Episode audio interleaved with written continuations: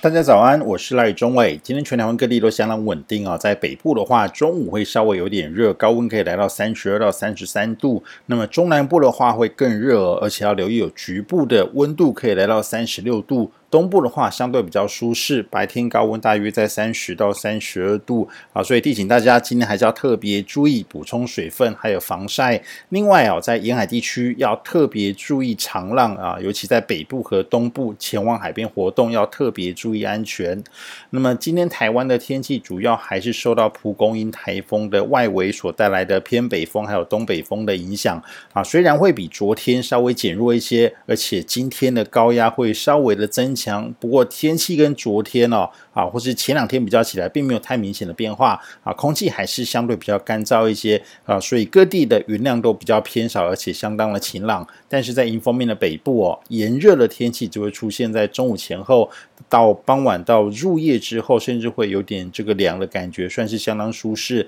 那么在背风侧的中南部呢，就相对比较炎热，主要还是因为啊是在被风侧，所以气流过山之后有它的这个下沉作用影响啊，尤其在。中部的南投附近的这个盆地，容易出现局部的高温。另外，中南部山区会有局部的这个午后热对流，要特别注意。那那么蒲公英台风啊，目前还是中度台风等级，中心在台湾东方大约一千五百公里海面上，未来会持续朝北转北北东，往日本南方海面移动。对台湾没有直接影响，那么预计啊，登陆日本的机会也不会很高，只要留意它的外围环流的云系影响。那么像这样子的天气会持续到礼拜四啊，那么在礼拜五跟礼拜六的时候，高压还会再减弱，整个台湾的大气环境会变得稍微比较不稳定一些啊，会容易出现局部的转阵阵雨或是这个午后雷阵雨，尤其在北部。啊，还有中南部的山区，午后雷雨的几率会比较高，所以如果说啊周末有规划外出行程，要多注意天气的变化。